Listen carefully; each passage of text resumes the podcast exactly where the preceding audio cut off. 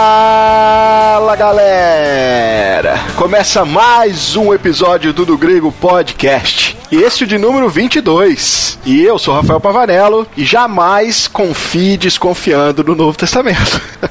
Hum, que falta de confiança é essa, rapaz? Pois é, rapaz, você Né? não confia não? Hã? Eu vou te mostrar o porquê você deve confiar então. Meu nome é Jean Lopato e eu não escrevo um evangélico porque eu não vi Jesus pessoalmente.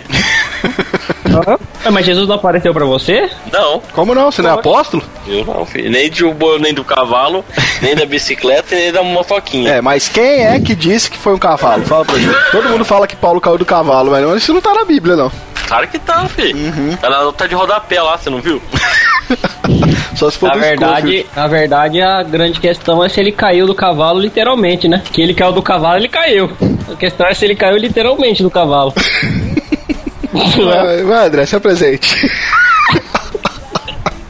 Meu nome é André Lourenço e embora eu não seja uma testemunha ocular, eu sou uma testemunha de óculos.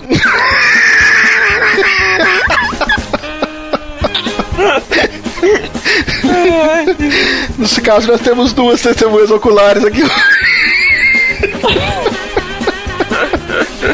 Testemunha de óculos, não ocular. Ah, meu Deus do céu. Bom, pessoal, como vocês viram aí na nossa vitrine, hoje nós vamos falar sobre a confiabilidade do Novo Testamento. Por quê? Porque o Novo Testamento foi escrito há muito tempo, né? E nós temos a alta crítica aí hoje no mundo acadêmico que diz que não podemos confiar nos escritos do Novo Testamento. Então nós vamos trazer aqui um parecer para vocês hoje é, sobre por que razões nós acreditamos no Novo Testamento. É claro que nós não pretendemos aqui ser exaustivos, porque se nós fôssemos trazer, por exemplo, todos os pais da igreja, o que cada um ali afirmava, porque eles viveram é, pouquíssimos anos depois da, da igreja primitiva, então eles tinham é, praticamente acesso a informações frescas ali, né? Então, se a gente fosse trazer o pensamento de cada um, daria um episódio muito grande, mas nós vamos aqui, de forma resumida, tentar trazer para vocês alguns pontos de por que, que o Novo Testamento ele é sim confiável. Nós não vamos trazer aqui os pais da igreja, porque só na nossa igreja tem pelo menos uns 10, né? Ai, ai. Mas antes das piadinhas do André, vamos lá para os nossos recados.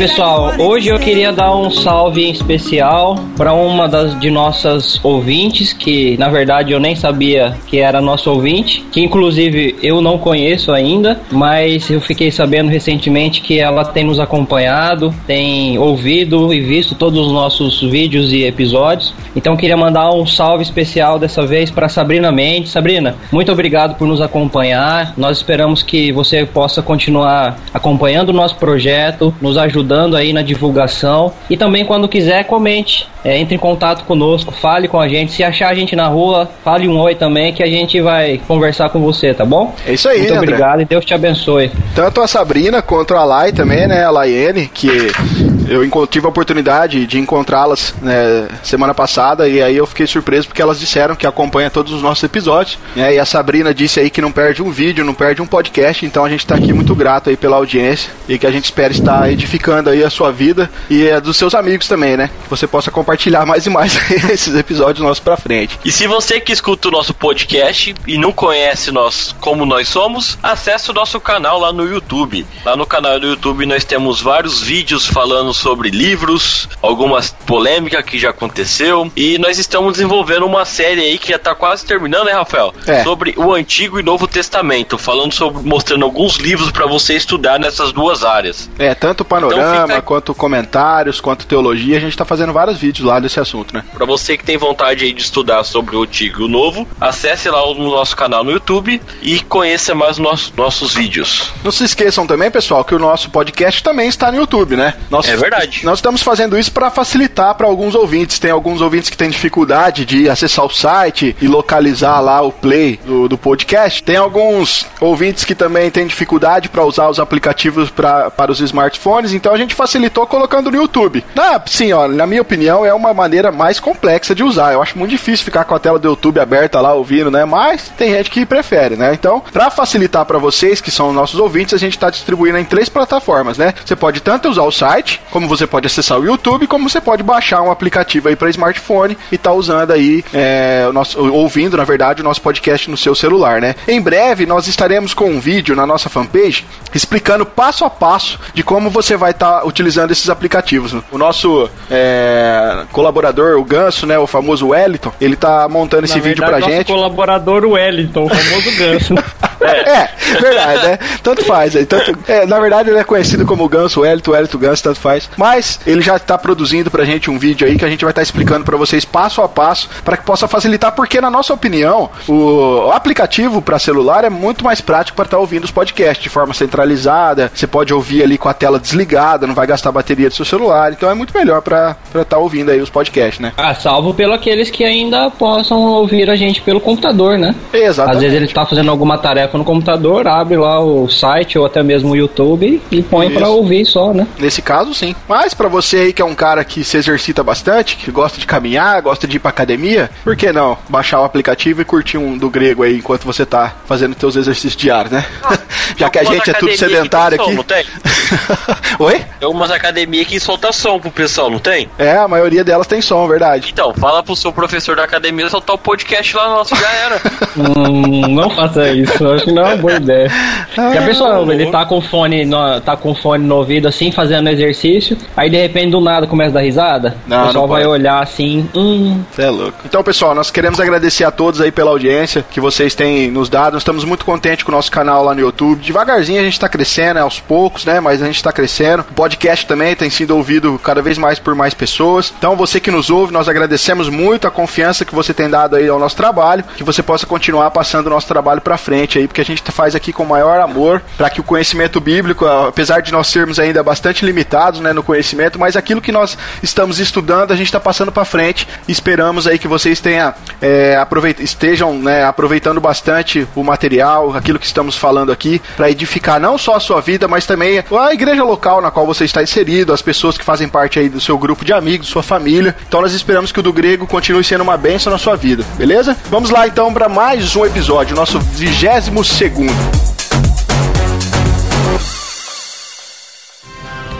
Podemos realmente confiar no Novo Testamento?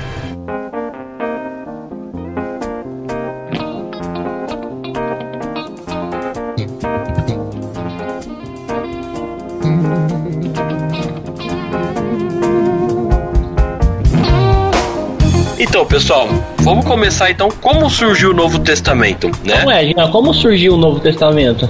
Como surgiu? Então, a resposta dos conservadores é mais precisa. Ele fala que Deus usou os apóstolos e as pessoas do circo apostólico para poder registrar o Novo Testamento. Acho que é importante entender quem são os conservadores, né? Quando a gente fala de conservadores, aí que a gente tá falando. São, São daquelas pessoas que pegam o Novo Testamento e colocam dentro de um pote junto com um líquido pra conservar ele lá, entendeu? Não acredito que falou isso, cara. É tipo, Porra, tipo né? líquido de conserva. Deus, né? Nem começou o episódio, você já começou com piada, cara. É? Mas eu, eu começo todo episódio com piada, se você não percebeu. Ai, ai. Na verdade, eu Então, o que seriam os conservadores, meus amigos? Seria as pessoas velhas. Por que as velhas? Porque as pessoas velhas são conservadoras. Mas as velhas não são aquelas que não estão muito conservadas? Também. Porque não colocaram no pote ela. Meu Deus do céu.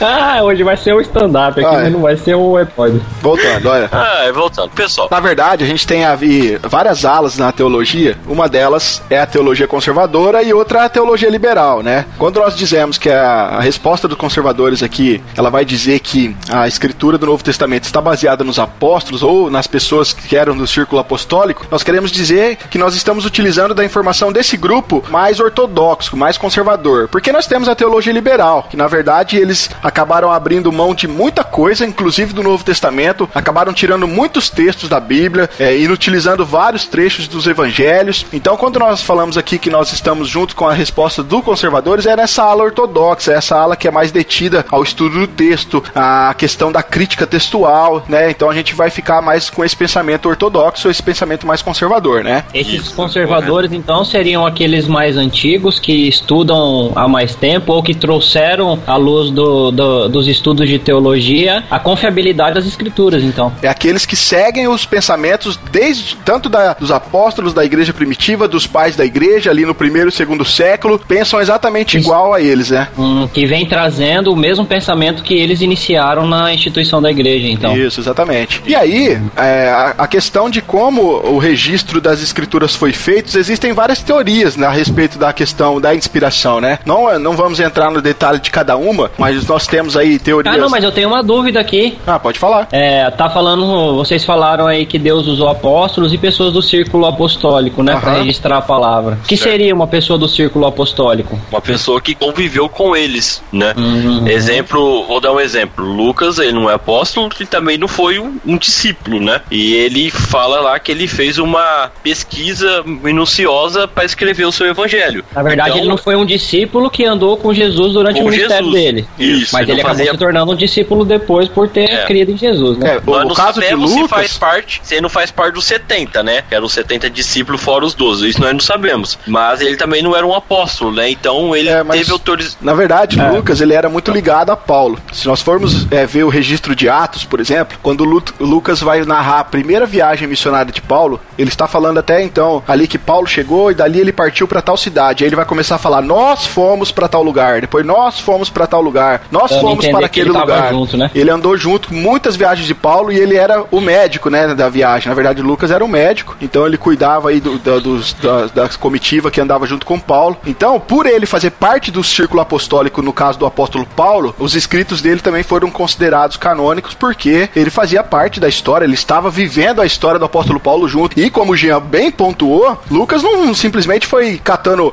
lendas e simplesmente inventando coisas e escrevendo o evangelho de Lucas e Atos. Não, o texto é muito claro, fala que ele fez uma pesquisa acurada, né, de investigações. Ou seja, ele saiu batendo de porta em porta, falou, chegou em Pedro, falou: "Pedro, é o seguinte, vamos conversar aqui, o que aconteceu?" E aí fez uma grande investigação para poder desenvolver o evangelho que, na verdade, na, na era um livro só, né? Lucas Atos, né? Na verdade, Atos é uma continuação de Lucas, então ele escreveu e fez uma grande é, participação aí no cânon das escrituras através de histórias que foram é, uma investigação profunda para poder ter esses dados que nós temos hoje em mão, né?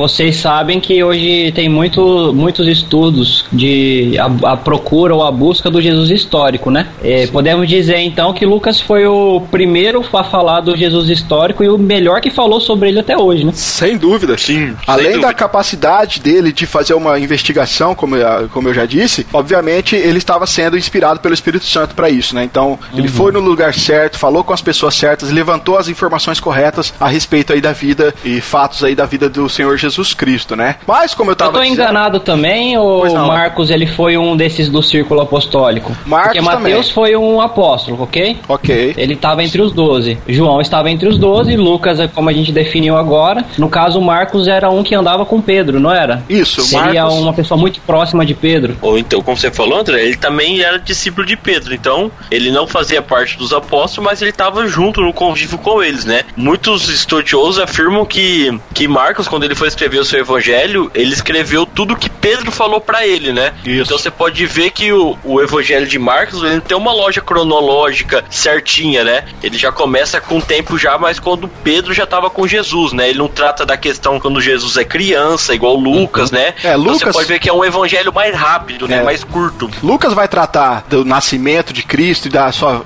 pouquíssimas é, informações que temos sobre a infância de Jesus, porque provavelmente Lucas conversou com Maria quando ele estava fazendo aquela investigação acurada dele, ele conversou com Maria e obteve algumas informações. Já, como o Jean acabou de dizer, Pedro andou com, é, perdão, Marcos andou com Pedro, né? Então ele tem o evangelho escrito a partir da idade adulta já de Cristo. Então, na verdade, Marcos escreveu na ótica de Pedro, né? Isso. E nós temos aí é, a defesa da grande maioria na academia de que o evangelho de Marcos foi o primeiro a ser escrito. Uhum. Então nós temos aí ele como fonte para Lucas e também para fonte para Mateus. E nós temos o quarto evangelho, que é o evangelho de João. E João já era um apóstolo, né, obviamente, e aí ele tinha toda a autoridade aí para estar escrevendo a revelação do Novo Testamento.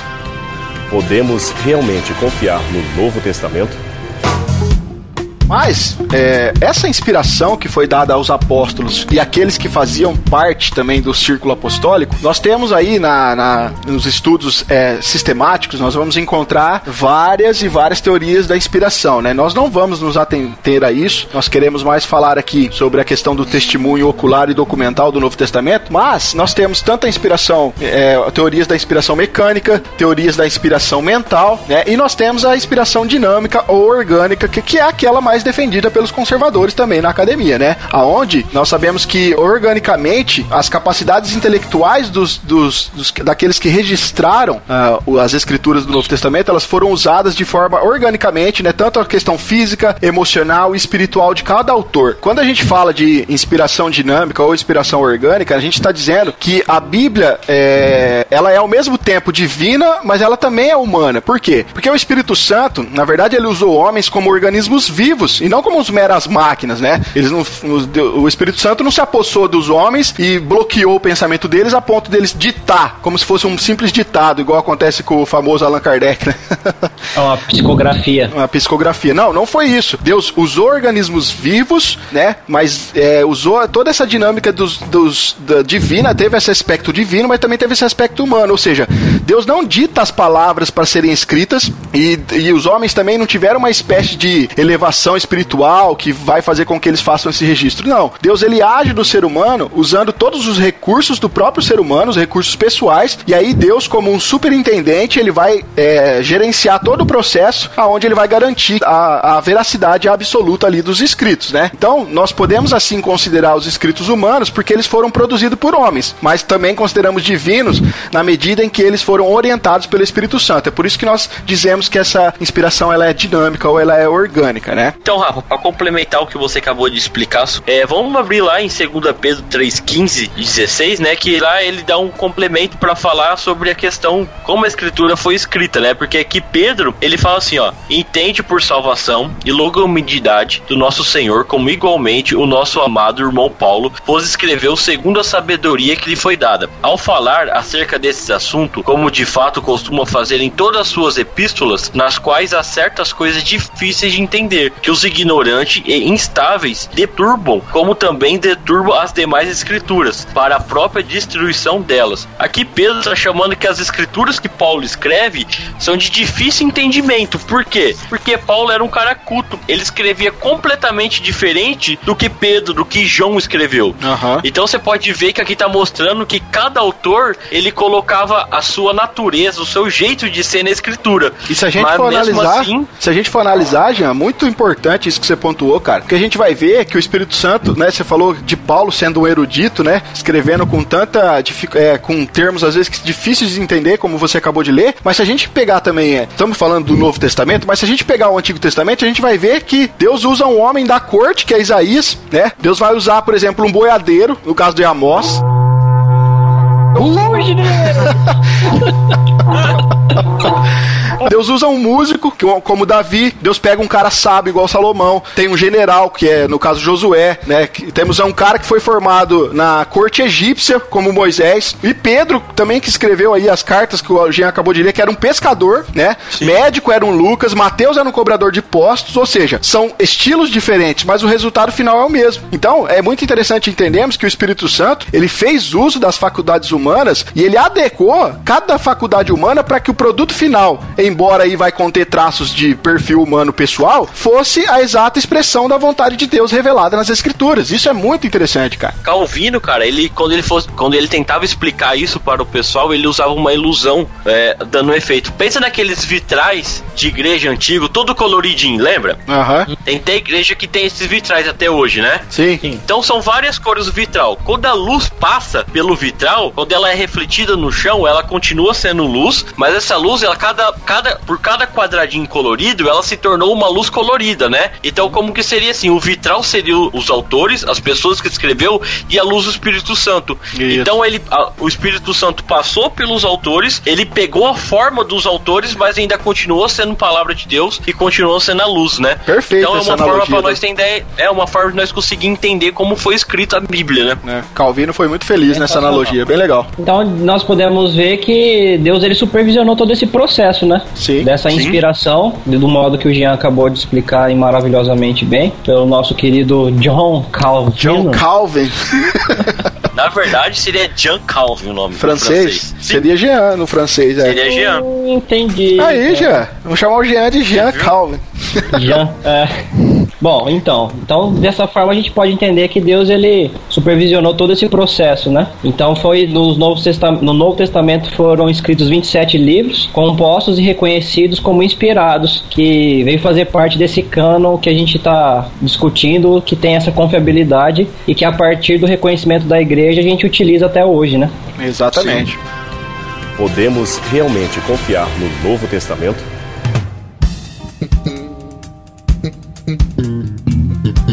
Agora, nós poderíamos é, entrar aqui num ponto da nossa pauta, a gente poderia falar um pouquinho sobre a, o testemunho ocular, né? Que também ajudou muito aí na formação do Novo Testamento. Então, além do testemunho documental, que é o que nós vamos falar daqui a pouco, nós temos a questão do testemunho ocular. Por quê? O Novo Testamento, ele surge a partir de um testemunho ocular. Por exemplo, nós temos Pedro, que quando ele vai escrever a sua segunda carta, o Jean já leu um trecho aqui, mas eu queria ler outro agora, a gente vai ver que Pedro ali, ele tinha uma certeza é, de que as, as revelações que que eles estavam escrevendo são revelações que possuem integridade. Porque ele vai dizer o seguinte, olha, 2 Pedro, capítulo 1, verso 16, diz assim: Porque não vos demos a conhecer o poder e a vinda de nosso Senhor Jesus Cristo, seguindo fábulas engenhosamente inventadas, mas nós mesmos fomos testemunhas oculares da sua majestade. Então veja que Pedro aqui está dizendo que é, eles conheceram o poder e a vinda de Cristo não é por coisas que foram inventadas por uma simples ficção, né? Ele até usa o termo engenhosamente, né? Na verdade, o texto Sim. aqui, o contexto é que os, os falsos mestres,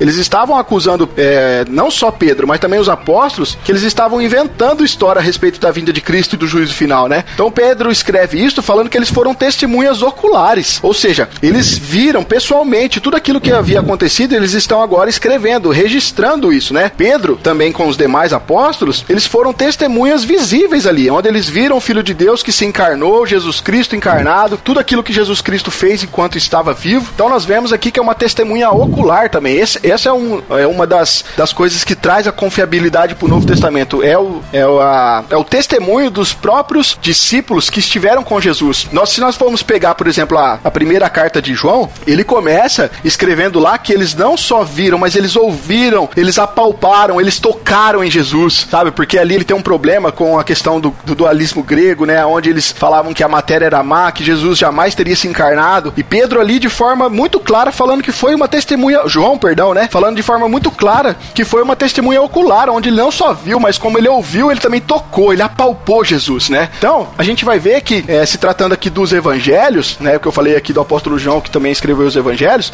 eles são praticamente o único relato que nós temos sobre a vida de Jesus. Oh, essa questão então da, da, das testemunhas oculares, eles seriam mais ou menos o seguinte, porque é, nós não somos testemunhas de Jeová, né? é, não, mas, nós, mas nós somos testemunhas de Cristo, né? Nós não vimos ele é, caminhando aqui, nós não seguimos como os doze seguiram e, e, e, outros, outros discípulos, né, que andaram no período que Jesus estava aqui. Mas nós podemos dizer que além de sermos discípulos dele, acabamos sendo testemunhas dele porque nós testemunhamos a respeito da, do, do nosso Senhor Jesus, né? A grande diferença é que o fato de não estarmos presentes junto nesse período que ele caminhou sobre a terra é, é isso que nos, não nos dá o respaldo da questão ocular, né? Porque nós não enxergamos, nós não vimos. O que Pedro falou no texto, inclusive, é, é, que assim, é, nós não estamos passando simplesmente alguma informação ou alguma coisa para vocês que nós ouvimos ou que nós pegamos ou capturamos de algum lugar. Nós vimos, nós estávamos lá, nós estávamos com ele, nós olhamos e vimos o que ele fez, né? Seria mais ou menos isso daí, não é? É isso aí, André. Então, nós, nós vemos também que é, historiadores, tanto do primeiro quanto do segundo século, né, como Flávio José, que é muito conhecido aí, né, por causa da história dos hebreus, é, Suetônio, Tácito, esse, eles, esses, esses é, historiadores, eles escreveram sobre a existência de um homem que era chamado Jesus. E esses historiadores, eles eram homens que eram hostis ao cristianismo e também muito desinformados a respeito do real, do, do, realmente do que era o cristianismo. Porém, nós vamos ver que esses historiadores vai mostrar pra gente que o cristianismo ele estava espalhado por toda a parte ali no começo do, do segundo século e que a existência histórica de Cristo ela era aceita como um fato, até por aqueles que eram considerados inimigos de Cristo. Mas, se nós não tivéssemos então os evangelhos, nós iríamos saber muito pouco a respeito sobre Jesus, né? Porque as testemunhas oculares, né, tanto os apóstolos como aqueles que faziam parte do círculo apostólico, foram que escreveram os evangelhos e que contaram aí com, de forma mais detalhada sobre a vida de Jesus, né? Então a confiabilidade do Novo Testamento, ele vai estar tá repousado sobre essas testemunhas oculares, né? Praticamente todos os eventos da vida de Jesus foram registrados por alguma dessas testemunhas. Quando os evangelhos foram escritos, toda uma geração de testemunhas oculares estavam vivas, né? Como a gente já tem citado. Sim. Os fatos ainda poderiam ser facilmente negados caso fosse falso. Então, tipo assim, o pessoal estava vendo lá o que estava acontecendo, Jesus ele viveu, conviveu com muita gente. Nesse período que foi escrito essas coisas, quando alguém visse que essa história não fosse verdadeira, alguém podia contestar. Exatamente. Falar assim, ó, isso daí que escreveram aí sobre esse tal de Jesus não é verdade, ele é mentira, certo? Então a gente não pode ignorar que a presença de testemunha, de duas testemunhas oculares é considerada uma prova em qualquer tribunal do mundo. Isso funciona não só da época de antigamente, como até hoje. É, se alguém, se alguém comete um crime e chama uma testemunha ocular, ela tem muita força, cara. Na verdade, claro. ela representa. Com duas testemunhas de que, que, que, que, que presenciaram o fato, aí é inevitável, né? Exatamente. Só não acontece isso com o Lula, tá? Mas com o resto acontece certo. Verdade, cara. Então a gente pode dizer que nesse sentido o Novo Testamento é uma prova histórica documental de todos os fatos que ele relata, né? Comparando o Novo Testamento com as teorias críticas que se tem hoje, que são modernas, a gente percebe que essas têm muito mais cara de fábulas engenhosamente inventadas, no caso essas críticas modernas, é, essas fábulas inventadas por homens do que os escritos apostólicos, né? Que é. permanecem com o mais nível de confiabilidade possível que, que a gente tem na história. É. Nesse caso a gente pode ver que é, é muito mais fácil a gente confiar e acreditar naquilo que foi registrado inspiradamente pelos apóstolos ou pelo círculo apostólico do que essas, é, é, é essas coisas fictícias, esses, é, essas ficções que são inventadas por esses homens que façam que fazem esses estudos críticos sobre o Novo Testamento, né? Ou sobre os evangelhos, no caso. Exatamente, André. Podemos realmente confiar no Novo Testamento?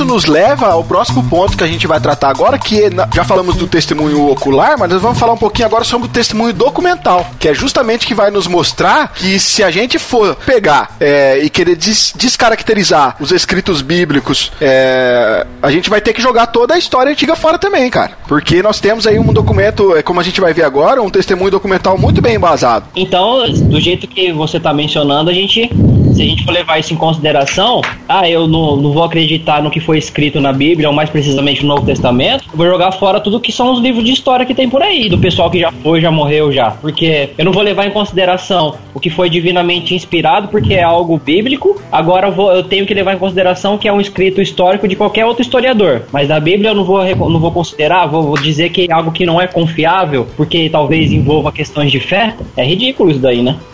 Com certeza. E também, a, quando descreveram o Novo Testamento, eles falam de um monte de coisas históricas, né? Questão de moeda, questão de lugar, e tudo isso é comprovado que existe até hoje, né? Então, são coisas reais que eles escreveram, né? O que faz o Novo Testamento algo confiável, além do seu caráter ocular e de seu testemunho, é a comprovação documental. A questão de cópias, né? Que existe até hoje várias e várias cópias, né? A Bíblia, quando ela é submetida aos critérios usados para testar os seus documentos, documentos históricos, ela demonstra extremamente que é confiável, né? Porque hoje, atualmente, sabe da existência de mais de 5.300 manuscritos gregos do Novo Testamento, são ainda mais de 10 mil manuscritos da Vulgata Latina e pelo menos 9.300 de outras antigas versões do Novo Testamento. Assim, a soma das cópias de porções do Novo Testamento chega a 24 mil cópias. Então você pode ver que existe muita cópia do Novo Testamento, né? Tanto na língua original, vamos colocar assim, do, na língua grega, como na língua latina, né? Que é a Vulgata Latina e outras versões antigas, né? De que então que, que as cópias das cópias que eles fizeram são verdadeiras e tem procedência daquilo que está escrito, né? Então é muito legal nós ver isso daí para nós não ter essa dúvida. Ah, então uh, cadê a, da onde eles tiraram essa informação? É verdadeira? Existe várias cópias do Novo Testamento que estão idênticas uma da outra. Então é um documento extremamente confiável que nós temos na nossa mão. Na verdade, não tem. É, se for pegar os escritos da, da, da, da, história antiga, nenhum outro documento vai se aproximar desse número, né? Dessa confirmação aí do Novo Testamento. Não, não. O segundo material com mais cópia antigo é o, é o Iliad de Homero, que consta apenas 643 manuscritos sobreviventes. Comparação desses 643 com os 24 mil que tem da, do Novo Testamento, é muita diferença. É, e esse aí da Ilíada de Homero, se a gente for ver, o mais completo e conservado que tem é de mais ou menos de 1500 anos depois que a, que a obra foi escrita. Nossa, né? aí você vê, tipo, então, o Novo passou Test... mil anos é? pra ter uma cópia, né? Já o, o Novo, Novo Testamento, Testamento, não, né? É. Cópias do segundo século já. Exatamente. Tem cópias que no segundo século os copistas copiaram, né? Usando toda a sua tradição judaica de cópia. Acho na muito verdade, legal. Na verdade, nós, nós explicar aqui. É, nós, na verdade, você falou do segundo, mas nós temos cópias com menos de 100 anos de espaço entre os originais, até no primeiro século. Sim. Né? É, um exemplo disso nós sabemos que o Apocalipse, né, ele foi escrito por João e ele escreveu para sete igrejas, né? Provavelmente ele não pegou o, o original dele, passou para uma igreja, depois para outra, para outra para outra. Provavelmente fizeram uma cópia e mandaram para as outras igrejas para eles poderem ler, né? Então você for ver que é uma cópia muito mais recente disso, né? Ah, sim, cara. E se a gente for fazer então uma comparação com as outras é, obras da, é, da antiguidade que a gente tem aí, de longe o Novo Testamento é, desponta como incomparável nisso daí. Então, cara, se a gente pegar um historiador sério, um historiador que vai tratar a questão de uma forma imparcial, é, a história antiga deveria ser abandonada se o Novo Testamento não pudesse ser aceito como um livro histórico, certo? Sim, com certeza. Agora, a gente está falando aqui do testemunho documental e eu queria é, é, falar algo que eu acho que é importante aqui. Por exemplo, a questão dos evangelhos, né? Se a, a, no meio acadêmico hoje, é, as datas que nós temos aí no meio acadêmico estabelecida, mesmo até naqueles círculos que são um pouco mais liberais, eles vão colocar, por exemplo, vão colocar o Evangelho de Marcos mais ou menos na década ali de 70. Né? O Mateus e Lucas, eles vão jogar os escritos para a década de 80 e João na década de 90. Então, observe que essas datas, elas ainda estão dentro do período de vida de várias pessoas ali que foram testemunhas é, oculares também da vida de Jesus, né? Inclusive daquelas que foram, como eu já disse, daqueles historiadores hostis que viveram tanto no primeiro quanto no segundo século, né? E que por isso é, eles poderiam atuar ali até como um parâmetro de correção, como o André bem pontuou, né? Caso houvesse ali em circulação algum ensinamento falso sobre Jesus, eles poderiam ter apontado isso, mas isso não aconteceu. É possível a gente fazer uma comparação aqui, eu quero eh, me adeter a algumas coisas históricas e também a alguns textos bíblicos, para a gente ver de como a gente pode chegar até mais perto até da veracidade do testemunho ocular que foi transmitido aí agora em testemunho documental, né? Por exemplo, é, nós temos é, duas biografias muito antigas de Alexandre o Grande, né? As, na verdade, as mais anti antigas escritas a respeito de Alexandre o Grande, e elas foram escritas por Ariano e Plutarco depois de mais de 400 anos que Alexandre tinha morrido já. E aconteceu a morte dele em 323 a.C. E mesmo assim, cara, os historiadores eles consideram esses textos muito confiáveis. É, e aí, se a gente pegar os escritos de Paulo e a gente vai ver o seguinte, ó, é, Paulo ele havia abraçado, a gente vai ver tanto na carta de, eu vou citar aqui Filipenses e Colossenses, mas ele havia abraçado alguns credos, algumas confissões de fé, ou chamado também de hinos da igreja cristã, que eram muito antigas na tradição cristã. E aí, se a gente for pegar esses credos que Paulo abraçou, a gente vai ver que esses elementos, eles iriam remontar logo no início da igreja, um pouquinho depois da ressurreição de Jesus. E aí, os credos mais famosos que nós temos é o que está lá registrado em Filipenses 2, de 6 a 11, onde ele vai falar ali, né, da fala de Jesus como tendo a mesma natureza de Deus e tal, e também em Colossenses 1, do verso 15 15 até o 20, aonde ali Jesus é descrito como é, a imagem do Deus invisível, né, que criou todas as coisas e por meio de quem todas as coisas foram reconciliadas com Deus e tal. E aí fala lá, né, estabelecendo a paz pelo seu sangue derramado na cruz. Ou seja, essas passagens aqui, sem dúvida, elas são muito importantes, por quê? Porque elas demonstram pra gente o tipo de crença que os primeiros cristãos tinham em relação a Jesus. Isso, como eu já disse, eram confissões de fé que eles faziam naquela época. Só que talvez o credo mais importante aqui seja o credo que a gente encontra lá na primeira carta que Paulo vai escrever aos Coríntios, do capítulo 15, onde Paulo ali vai usar uma linguagem técnica. Na verdade, ele está usando essa linguagem técnica para ele indicar que ele estava transmitindo uma tradição oral e que agora essa tradição oral estava sendo é, feita de forma é, documental. Ele estava fixando isso na carta aos Coríntios. E aí, em 1 Coríntios 15, de 3 a 7, ele diz o seguinte: ó, pois o que primeiramente lhes transmiti foi o que recebi. Ou seja, ele está dizendo que ele recebeu algo e ele está transmitindo agora aos Coríntios que Cristo morreu pelos nossos pecados, segundo as Escrituras, foi sepultado e ressuscitou no terceiro dia, segundo as Escrituras, e apareceu a Pedro e depois aos doze. Depois disso, apareceu a mais de 500 irmãos de uma só vez, a maioria dos quais ainda vive, embora alguns já tenham adormecido. Depois apareceu a Tiago e então a todos os apóstolos, né? Então, olha só, se a crucificação ela ocorreu em 30 depois de Cristo, né, em 30 DC, né? A conversão de Paulo, ela se deu aproximadamente no ano 32. Então, olha, Paulo depois que se converte, ele é levado, né, imediatamente para Damasco. A gente tem um registro bíblico, aonde ali ele se encontra com Ananias, né? Ananias é enviado por Deus até ele, e ele também se encontra com outros discípulos. E aí a gente vai ver que o, o primeiro encontro que ele tem com os apóstolos lá em Jerusalém aconteceu três anos depois, só no ano 35. E em algum momento desse período, Paulo recebeu esse credo que eu acabei de ler aqui em 1 Coríntios 15, que havia sido formulado pela igreja primitiva e estava sendo usada pela igreja primitiva, que ele diz que ele recebeu, que ele está transmitindo aquilo que ele recebeu, que é esse credo que, ele, que eu acabei de ler aqui. Então, nós temos aqui, olha só, portanto, os principais fatos sobre a morte de Jesus, né, pelos nossos pecados, além de uma lista detalhada daquele para quem Jesus apareceu depois de ressuscitado, e tudo isso, cara, se dá no intervalo de dois a cinco anos depois dos eventos que aconteceram, tá? Não se trata aqui de uma mitologia que foi elaborada depois de 40 anos ou talvez mais. Não. Ou seja, isso aqui é de suma importância para nós, cara. A gente não tá é, comparando aqui 30 ou 60 ou 500 anos, né? Como eu acabei de dizer aqui da biografia do Alexandre. Não. A gente está falando de dois anos, de um fato que foi registrado após dois anos do seu acontecimento. Então, essa argumentação que eu propus aqui, ela vai invalidar a acusação de que, por exemplo, a ressurreição de Jesus foi um conceito, um conceito, perdão, que foi mitologicamente formulado ao longo de vários anos. Então, meu irmão, se a gente vai jogar os escritos bíblicos fora, a história, a, toda a história aí, todos os escritos da história, então a gente vai ter que enfiar tudo no lixo e começar de novo. Podemos realmente confiar no Novo Testamento?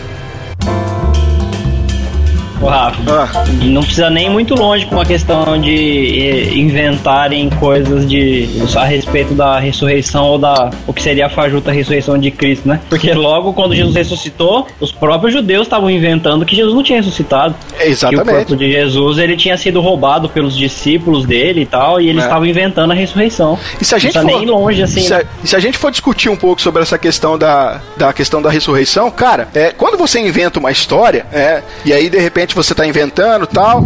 Aí chega uma hora, cara, que você é colocado numa situação que ou você e os discípulos foram colocados numa situação que ou você desmente ou você morre. Sabe? Pedro foi crucificado de ponta cabeça. Teve uns que, segundo a tradição, foram degolados por feras, por leões. Ou seja, se fosse mentira, você acha que o cara não ia falar: não, não, não, não tô brincando, tô brincando, eu inventei isso aí, vamos parar, vamos parar. por uma mentira, né? Ninguém, exatamente. Os apóstolos Seria não morreram por uma pra isso, né? Seria loucura. E também, morrer. tem um, e também tem um fato histórico, né? Quem primeiramente viu Jesus foi duas mulheres, né? E naquela época a mulher não tinha voto de confiança, vamos colocar assim, né? Então eles não iam querer que começasse uma história que, caso mulheres começavam a falar sobre ela, né? Eles iam começar já com homens. Então são vários fatos assim que não tem como falar que Jesus não ressuscitou, né? É, vou falar aqui para vocês um pouco, talvez até por não ser errado alguns nomes, né? Mas existe uma série de manuscritos, né, chamado Chester Blake, datado do terceiro século, que contém boa parte do Novo Testamento inteiro. ou o manuscrito Papiro de Hailid de 457. Ele é datado do início do segundo século. Esse contém o Evangelho de João por completo. Existe também os manuscritos unciais, que são cerca de 240. Um deles é o Codex, né, que é um livro, né, de sináticos, que contém todo o Novo Testamento e é data de 331 depois de Cristo. Temos também o Codex de Vaticanos, que contém a maior parte do Novo Testamento e é data do quarto século. Esse aí, já, o... esse Codex Vaticanos Oi? pode ser encontrado na biblioteca do Vaticano. Isso, é. tem uma biblioteca online, se eu não me engano. Você pode, é, você pode acessar o texto original lá em grego, tá lá. Também temos uma pergunta que não quer calar. Pode Esses falar. codecs aí, eles dá pra assistir vídeo MP4, né? É 3D, cara. Ai, caramba. Só pra não perder a piada, né? Né? Tá. Perde os ouvintes do podcast, mas não perde a piada. Perdemos é 50% da audiência nesse momento. Por culpa do André. É. Temos também o Códex de Alexandrinos, que é data do quinto século e contém todo o Novo Testamento, exceto parte de Mateus. Ainda temos mais códex, né? Do quinto século, do quinto e sexto, do quarto e quinto. Então, para que vocês não entenderem, o que, que seriam esses códex? É, pessoal da época reuniu o Novo Testamento como hoje nós temos em, na Bíblia, né? Então eles cataram vários é, velhos, carta de Paulo. Então eles juntaram tudo e formaram o códex, né? Que é como fosse o livro completo do Novo Testamento de cópias dos originais. Então, existe muito documento histórico para provar que o Novo Testamento ele é original e que ele não se perdeu pelo tempo, né? Que é uma coisa que muitas pessoas acaba batendo a tecla, né? Como pode ser que depois de dois mil anos o que realmente um apóstolo escreveu é o que está na minha Bíblia, né? Uhum. Então isso é um fato histórico para nós comprovar que isso é possível de estar tá idêntico ao que ele escreveu naquela época, né? É, e esses aí que o Jean acabou de, de falar,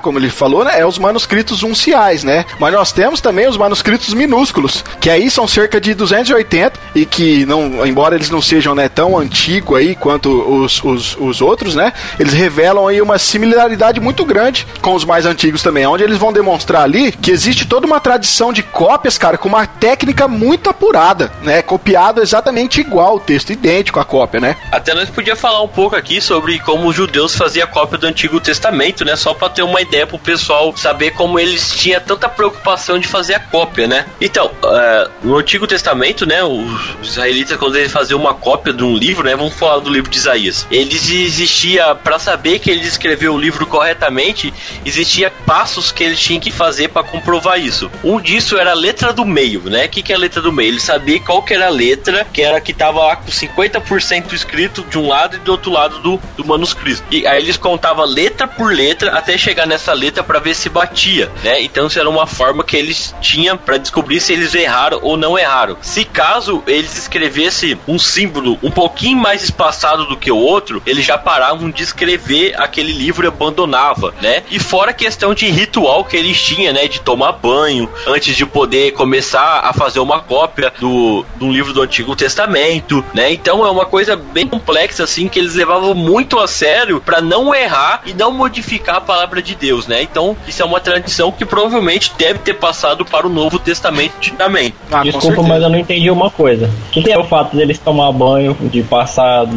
Não entendi. Não, é um ritual. Antes de começar a escrever, eles tomavam banho para começar a fazer uma cópia do, do Antigo Testamento. Tem a ver com a questão de pureza, talvez? Isso, né? isso é. Tem a ver isso, com a purificação. purificação. É. Tá, ok. Então, a gente vai ver que no Novo Testamento também, se a gente for analisar esses manuscritos que a gente acabou de, de citar aqui, a gente vai ver que essa tradição de cópias, assim como o Jean acabou de explicar que era feita no Antigo Testamento, o, Antigo, o Novo Testamento também tinha uma tradição de cópias cópias com uma técnica que era usada para que não houvesse erro nas cópias. Então, através do estudo dos manuscritos gregos e das versões primitivas que nós citamos aqui, alguns códex, né, que nós citamos, os, os eruditos eles têm sido capazes então de determinar se o texto é substancialmente fiel ao original ou não. E o texto tem sido substancialmente fiel, né? É evidente também que nós não, não podemos deixar de lado que a mão de Deus, ela tem preservado esses textos através dos séculos para habilitar esses eruditos a esse trabalho, né? E todo esse resultado dessa pesquisa é que o Novo Testamento ele desponta como o livro histórico mais estudado e mais confirmado documentalmente de todos os tempos. Isso a gente não pode descartar. Podemos realmente confiar no Novo Testamento? Uma coisa importante também que nós podemos falar a respeito do Novo Testamento é que existe uma continuidade entre os testamentos, né? E isso vai ficar muito claro pra gente pela simples dependência que o Novo Testamento tem em relação ao Antigo. Por quê? É, se você pega o Novo Testamento somente para ler, e aí você vai se deparar com termos como expiação, Cordeiro de Deus que tira o pecado do mundo. A própria questão pecado, tudo isso, são coisas que se você não tiver um respaldo do antigo, você não vai entender. Correto? Vocês concordam? Correto. Sem dúvida. Então, então existe uma dependência entre os dois pactos, né? Entre o antigo e o novo pacto, entre o antigo e o novo testamento. E Fora a gente... aqui as, as, as citações, as próprias referências que os escritores fazem, né? Exatamente. Jesus, os próprios apóstolos, né? Os, a galera que escreveu ali outros livros do Círculo Apostólico, todos eles, toda hora, estão fazendo referências ao Antigo Testamento né? Então, essa dependência não só é, da questão histórica, mas também do, dos personagens, dos temas, do próprio vocabulário que é usado. Se a gente for pegar o livro de Hebreus mesmo, a gente vai ver que é, o livro praticamente conta a história do Antigo Testamento. O livro de Hebreus não existiria se não existisse o Antigo Testamento, certo? Isso é verdade. É, então, todo o conceito que nós temos de redenção vai repousar sobre a autoridade que o Antigo Testamento tinha. Por outro lado, também, a gente não pode deixar de perceber que sem o Novo Testamento, o Antigo Testamento estaria incompleto. Por quê? A escatologia toda prometida no Antigo Testamento, ela é realizada no Novo, né? Várias promessas que nós temos que são feitas no Antigo Testamento, um exemplo prático, Gênesis 3:15, a promessa de um redentor futuro, ela só vai se cumprir na vida de Jesus, certo? Não, sem falar que a gente já está sacrificando o cordeiro até hoje, né? Exatamente, é verdade. Com certeza. Então, é, muitas coisas iriam ficar, né, meio que soltos no ar se a gente não tivesse o Novo Testamento. É, a gente ia ter aí um grande vácuo profético, né? Nessa imensa é, divisão aí entre a revelação com a história do Antigo Testamento se ela terminasse somente lá. Ou seja, muita coisa foi predita no, no, no Antigo Testamento que se não tivéssemos o Novo, nada disso a gente teria essa revelação completa. Então é importante a gente saber que a teologia bíblica que nós vamos encontrar nos escritos do Novo Testamento é a teologia que nós chamamos aí a teologia do Novo Pacto, né? E para a gente entender esse novo pacto, ou seja, para a gente entender essa nova aliança, a gente precisa entender a aliança como um todo, tá? E se a gente para entender a aliança ou o pacto, se, se isso é vital para a gente, para que a gente conheça de forma aprofundada a escritura, né? Então a gente precisa entender a maneira como Deus dirige e como Deus organiza o seu plano para esse mundo e de como esses dois testamentos, como a história contada no antigo, ela se cumpre no novo e como aquilo que o novo diz foi contado no antigo, de como isso se relaciona. Então, existe uma relação entre os dois testamentos. Então, eh, por que, que é importante a gente entender essa relação entre os dois testamentos? Porque a aliança de Deus, ela, na verdade, a aliança é o modo como Deus opera, né? É, é a maneira como Deus vai se relacionar com os seres humanos. E é importante a gente entender aqui que não existe relacionamento entre Deus e o homem fora dessa aliança, fora desse pacto.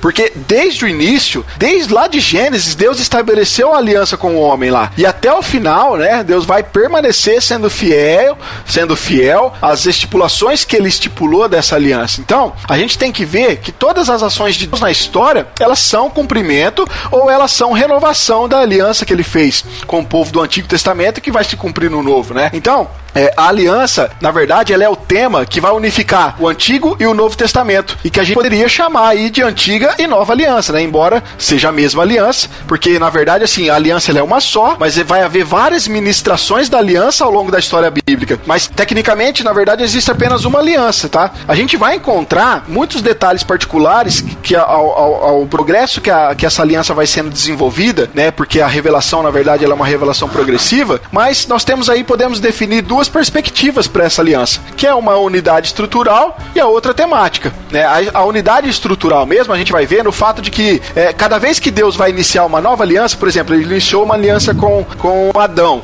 depois ele iniciou uma aliança com Abraão, depois com Moisés, depois que, com Davi. Então, cada vez que essa aliança ela era iniciada, Deus não ia lá e limpava o quadro, né? E apagava toda a história do povo e começava tudo de novo. Não. Ele catava aquilo e dali ele avançava em relação aos seus propósitos originais, só que agora agora num nível superior, tá? Já a questão da unidade temática que eu falei, a gente vai poder observar que os da aliança eles vão sendo desenvolvidos a cada nova administração. Por exemplo, no Antigo Testamento, foram cinco vezes que a aliança ela foi restabelecida ou ela foi renovada, né? Deus ele renovou a sua aliança com Adão, depois ele renovou a sua aliança com é, Noé, depois com Abraão, depois com Moisés e com Davi. Agora, já no Novo Testamento, já vai ser estabelecido o caráter final dessa aliança, né? Que é o fato aí de que todas as outras ministrações da aliança deixaram algum vácuo que não foi preenchido. Por quê? Porque algumas promessas e algumas expectativas elas não foram plenamente cumpridas no Antigo Testamento. Então, para que isso acontecesse, somente a nova aliança. Essa aliança em Jesus Cristo agora queria fechar essas lacunas. Então a gente vê aqui que há uma profunda união né, entre o Antigo e o Novo Testamento, pois tanto o Antigo como o Novo Testamento eles vão revelar para a gente o mesmo pacto, né, que é o pacto da graça, o mesmo evangelho do pacto, o mesmo mediador do pacto, a mesma promessa básica do pacto e as mesmas obrigações do pacto para ambos os membros, né, tanto do pacto antigo como do pacto novo. Podemos realmente confiar no Novo Testamento? Vamos dar continuidade então para a nossa questão aqui e falar um pouco da unidade e da diversidade que a gente tem no Novo Testamento. A questão da unidade seria propriamente dita que o Novo Testamento também é muito importante para o seu estudo. São 27 livros escritos por autores variados, que num período de cerca de mais ou menos 55 anos, ainda assim apresenta situações muito variadas, né? Ainda que existam ênfases individuais nos escritos do Novo Testamento, também há elementos suficientes que a gente pode considerar um livro com temas unificados. É, na verdade, na verdade, são, na verdade são vários escritores por vários anos e eles estão falando de uma coisa só, né, já? Isso é verdade. Então, você pode ver que tipo assim, o assunto central de todos os autores do Novo Testamento era falar que que Jesus veio para salvar a humanidade, que ele morreu e que ele ressuscitou, né? Mesmo nas cartas de Paulo, que são as partes, cartas corretivas, ele sempre está citando as mesmas coisas que os evangelhos falaram, o que os outros apóstolos escreveram também, e sempre essa ênfase do, de Cristo. Ele é a parte central, né, do Novo Testamento, né? Embora os críticos contra-ataquem que há diversas cristologias, preferimos dizer que há diversos aspectos da cristologia, pois cada autor procurou enfatizar um aspecto da pessoa pessoa de Cristo que julgou apropriado. Mas todos estão falando do mesmo Jesus. Ó, sem, por... querer, sem, sem querer entrar num outro tipo de assunto, mas só uma, uma, uma aspas aqui, né? Se toda a Bíblia, ou se todo o Evangelho, o, o assunto central é Jesus Cristo, por que a gente nos nossos cultos, às vezes, a gente não quer centralizar na pessoa e na figura de Cristo no culto? É, exatamente. Impressionante, é né? Ah, é, mas se a gente for pegar a perspectiva profética do Antigo Testamento, é tudo sobre Cristo, cara. E o Novo Testamento é claro sobre isso, né? E muitas vezes, como você disse, a gente quer deixar Cristo de lado. Né? É. Mas sem querer mudar o nosso assunto aqui, continuemos então, Jean. Os escritores do Novo Testamento não apenas têm a pessoa de Jesus Cristo como uma figura central do cristianismo, mas também a sua obra e a sua missão, o que reforça grandemente a unidade desses escritos. É o fator comum do Novo Testamento como um todo que Cristo veio ao mundo para salvar os pecadores e fez isso oferecendo a sua vida como um sacrifício. Jesus morreu e ressuscitou. Este é o centro da proclamação cristã que repercute por todos os escritos do Novo Testamento. Cara, você pode né? pegar né, as cartas, é, não só de Paulo, mas de Pedro, eles sempre estão falando dos benefícios da crucificação, da ressurreição, de como a expiação nos trouxe é, a dádiva da salvação. Então é um tema cado, cara, apesar de ser diversos autores, né? Sim, mas eles nunca falaram outra coisa, né? É. Então você pode ver que é a, é a parte central que eles sempre estão relatando, né? É que qualquer outra parte que a gente for pegar do que os escritores dizem, é, que pode parecer ser algo distinto disso, é, é, é seria irrelevante se isso não fosse uma verdade absoluta. É, sim. Entende? Podia pegar qualquer outra coisa que eles escrevem lá falando cerca de bênção, de qualquer coisa que fosse. Se não fosse relevante, se não fosse relevante, não, se não fosse central e não fosse verdadeiro, o que Cristo fez na cruz por nós, o resto tudo desconsidera, tudo esquece. Não tem sentido, Sim. não adianta. Os escritores do Novo Testamento compartilham a forte convicção de que os eventos relacionados a Jesus e a igreja são cumprimento das antigas profecias do Antigo Testamento. Né? Como nós estávamos falando aqui, o Novo Testamento ele está cheio de, de promessas que estão se cumprindo que foram profetizados lá no Antigo Testamento. Né? Uhum. Isso não apenas estabelece a unidade entre os testamentos, como já falamos até agora, né? como estabelece a unidade do Novo Testamento pois todos os escritores veem Cristo como cumprimento do Antigo Testamento. Não, isso é muito legal porque, como nós já falamos aqui, questão lá de Gênesis 3,15, um negócio que aconteceu lá no comecinho da história foi acontecer só depois quando Cristo estava na cruz, né? Ah, é. então é. é uma coisa bem legal isso de nós poder enxergar o antigo e depois enxergar o novo, né? O próprio discurso de Pedro registrado em Atos, né? O, o discurso de Estevão também, eles deixam muito claro que aquilo que o Antigo Testamento estava dizendo estava revelado na pessoa pessoa de Cristo. Sim, isso é muito legal, né? Todos os escritores do Novo Testamento compartilham a ideia de que aqueles que creem em Jesus passaram a fazer parte de uma nova comunidade. A igreja é instituição que todos os escritores do Novo Testamento entendem de ser instrumento do cumprimento da promessa de Deus no mundo, bem como de todo o desenvolvimento da missão dos crentes no mundo. A igreja é vista em seu duplo aspecto, universal e local, né? A igreja universal, aquela que nós não enxergamos, que nós não sabemos quem faz parte, e a igreja local, aquela comunidade que nós frequentamos, né? A igreja do bairro, né? Não a ideia de comunidade individuais defendendo pontos de vista particulares. Ao contrário, há uma grande preocupação de manter a unidade contra os falsos ensinos que estão sempre rodeando os crentes da igreja e tentando jogá-los um contra os outros. A questão Todos é a seguinte, ô Jean, só para complementar o que você tá falando. Não é assim que é, na Bíblia não está registrado lá que tinha a igreja de Corinto, a igreja de Éfeso, a igreja em Roma, como se fosse aqui é o nosso tempo que é a igreja metodista, a igreja presbiteriana, a igreja é, batista, e às vezes a gente tem as nossas divergências e as nossas é, disputas de, denominacionais, né, devido a, ao que nossas instituições falam sobre isso. No, no, no, Novo Testamento não tem essa divisão, não tem essa diferença. Não, não é, é não são várias só. igrejas, não são várias denominações falando de coisas diferentes. É a mesma igreja que está em localidades diferentes somente. Todos os escritores do Novo Testamento compartilham a esperança da segunda vinda de Jesus, que consumará todos os propósitos de Deus para o mundo, colocará fim a todo o período de sofrimento e perseguição, a inaugurar definitivamente o tempo de paz e de prosperidade para o povo de Deus. A escatologia realizada em realização, embora se apresente com ênfase diferentes em cada escritor, é um dos elementos mais unificados no mensagem do Novo Testamento, com ênfase ênfase distintas, os escritores do Novo Testamento reconhecem a presença do Espírito Santo por detrás das existências da igreja e dos seus próprios escritos. Todos esses elementos unificam fortemente o Novo Testamento. Então nós vimos aí, né, através dessas colocações que o Jean colocou pra gente, que existe sim uma estrutura unificada, apesar da diversidade em que o Novo Testamento foi escrito. Diferentes sim. autores, né, em tempo, em épocas talvez diferentes, aí num período mais ou menos de 55 anos, como a gente viu,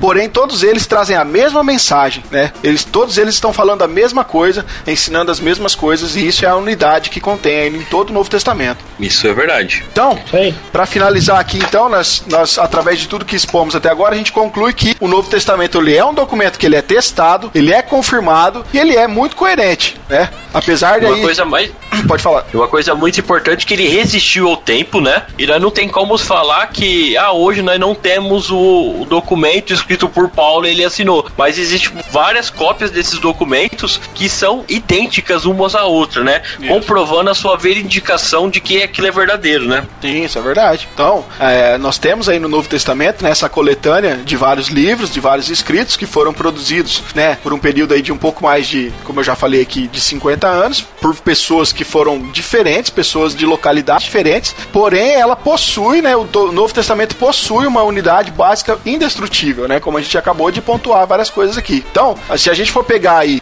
é, as afirmações que os críticos vão fazer de que não existe, né, uma unidade interna básica, isso aí não, não procede, tá? Essas informações não procedem. Se a pessoa realmente for imparcial, ela vai ver que o Novo Testamento é sim, é, tem sim uma unidade temática, uma unidade estrutural e muito bem desenvolvida. Por outro lado, é, a gente também tem que perceber e ficar atento para essa diversidade que existe no Novo Testamento, né? Onde ali cada autor vai demonstrar a sua peculiaridade, é, a sua visão, né? Uma vez que eu já falei aqui, né? A revelação ela é progressiva e a inspiração ela é orgânica. Lembram como a gente explicou no começo? O que, que é uma inspiração uhum. orgânica? Então, e cada autor vai ter a sua peculiaridade ali, vai ter a sua visão, o seu modo de falar. Então, dessa forma, não tem, não, não é errado a gente falar da teologia de Paulo, da teologia de Lucas ou da teologia de Pedro. Até porque, né? O que a gente não, não pode esquecer aqui é que existe uma unidade muito profunda dos temas que estão por trás dessas aparentes distinções que eles fazem fazem, mas a teologia deles é uma só, tá? Então, existe uma unidade do Novo Testamento, tá?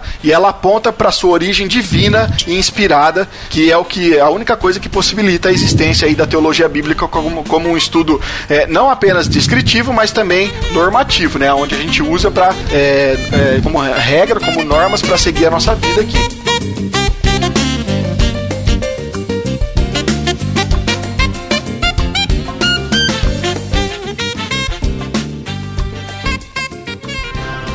Podemos realmente confiar no Novo Testamento? We can hear it growing louder. Songs from every nation rising to your throne. Bom, pessoal, nós vamos ficando por aqui então. É importante, né, dizermos que toda essa nossa explanação desse assunto tem como base uma aula, né, que nós três aqui tivemos no Instituto Reformado de São Paulo, uhum. que é a primeira aula de interpretação dos evangelhos que fala sobre a confiabilidade e a unidade do Novo Testamento, tá? Para você que tem interesse de estudar a teologia reformada, então acesse aí institutoreformado.com.br e matricule-se lá. E, como eu disse lá no início desse episódio, né, não tem como a gente expor toda a história aqui né, de como a, da, sobre a confiabilidade né, do Novo Testamento. Nós teremos muitas e muitas e muitas outras coisas para falar, mas a gente precisa ser é, rápido e conciso aqui. Porém, se ficou alguma dúvida, né, você tem aí acesso aos nossos comentários aqui mesmo no site. Você pode, se você está ouvindo pelo YouTube, você tem os comentários aqui abaixo também. Ou você pode estar mandando um e-mail para podcast@dogrego.com com a sua dúvida, com a sua crítica, com a sua sugestão e a gente vai estar respondendo com o maior prazer para vocês, tá? Nós esperamos que tenhamos sido claros aqui naquilo que a gente é, quis expor para vocês a respeito de como